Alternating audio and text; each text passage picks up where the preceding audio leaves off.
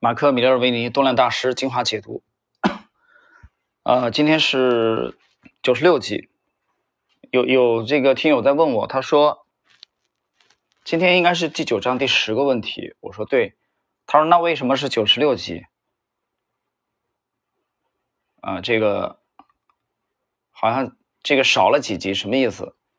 呃，这个听友肯定是没有从第一集开始听啊，因为。他这部著作里边有少量的问题啊，跟 A 股的关联不大的，啊，是比如说美股特有的啊一些机制这些方面意义不大的，我就给他列去了。当然，列去的比例非常低啊，几个问题而已。呃，我们看今天的内容，第九章第十个问题：一旦股票接近了目标价位，你们会不会调整止损？也就是说，你会把止损移到？你的盈亏平衡点啊，或者说还是 保留不动在原处。米勒尔维尼回答：“我总是努力改善我的止损的设置，同时尝试 避免太早出局。如果股票上涨了相当的幅度，我当然会将止损调整到至少盈亏平衡的水准。我绝对不会让丰厚的利润转变为亏损。”我的做法是，一旦股价上涨幅度达到原定啊，就是预计风险的水准或高于我的平均获利，我就会开始保留保护我的利润，除非股价上涨幅度达到预设风险的水准啊，否则我不会将止损调整到盈亏平衡点。第二位 d a v i d 我只会往交易的方向调整止损，所以当股价上涨超过了百分之五，我有时候会把止损调整到盈亏平衡点，或至少比原先设定的止损止损点更靠近盈亏平衡点。我绝对不会把 止损 移往另一个方向，而让亏损大于当初买进时的预设的额度。刚才喝茶啊，呛到了啊。这个大家注意，他们两个的回答里边。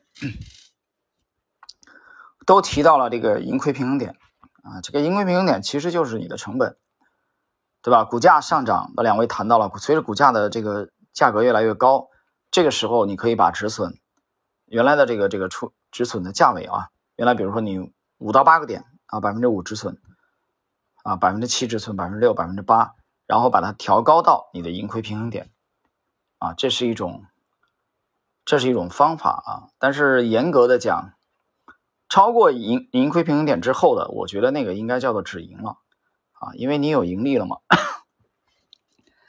第三，但三个，我通常不会预设目标的价格，但在股票上涨的过程中，我会逐渐的去减少我的持仓。如果股票走势维持数个月，我往往会在这段时间缩减至少一半的持仓。遇到公司发布盈利报告的时候，我可能会在报告公布前完全离场。他这么做啊，其实他担心什么呢？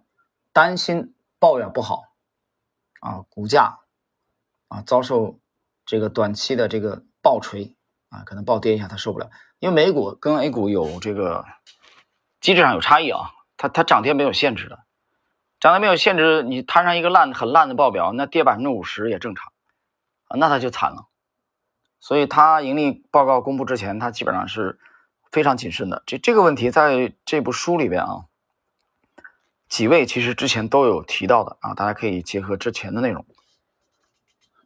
第四位，马克里奇二世，一般上我不会为股票设定目标，不过获利少于我的平均利润的时候，我通常不会卖出，至少不会在股票处在上涨趋势的时候这么做。所以回到这个问题，如果部分利润已经超过我的平均利润，我会将止损调整到盈亏平衡点，因为我的投资哲学与交易计划都不会允许一笔比平均水准更理想的利润转变成亏损。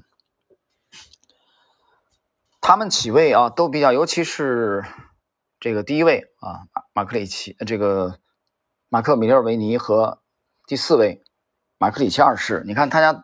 他都谈到了这个问题，就是不要让盈利的股票变成亏损。这个做法我们要结合他们的风格啊，这一点我觉得在解读这部著作的时候，我讲了很多次了。他们的风格，这四位都是以中短突破为主的，你这一点要一定要明确啊。在趋势跟踪的这里边，他们都是以做突破为主。好了，各位，时间关系，我们今天的第九章第十个问题啊，就给大家解读到这里。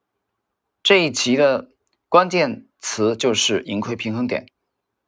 啊，大家记住这个盈亏平，其实就是你的成本啊。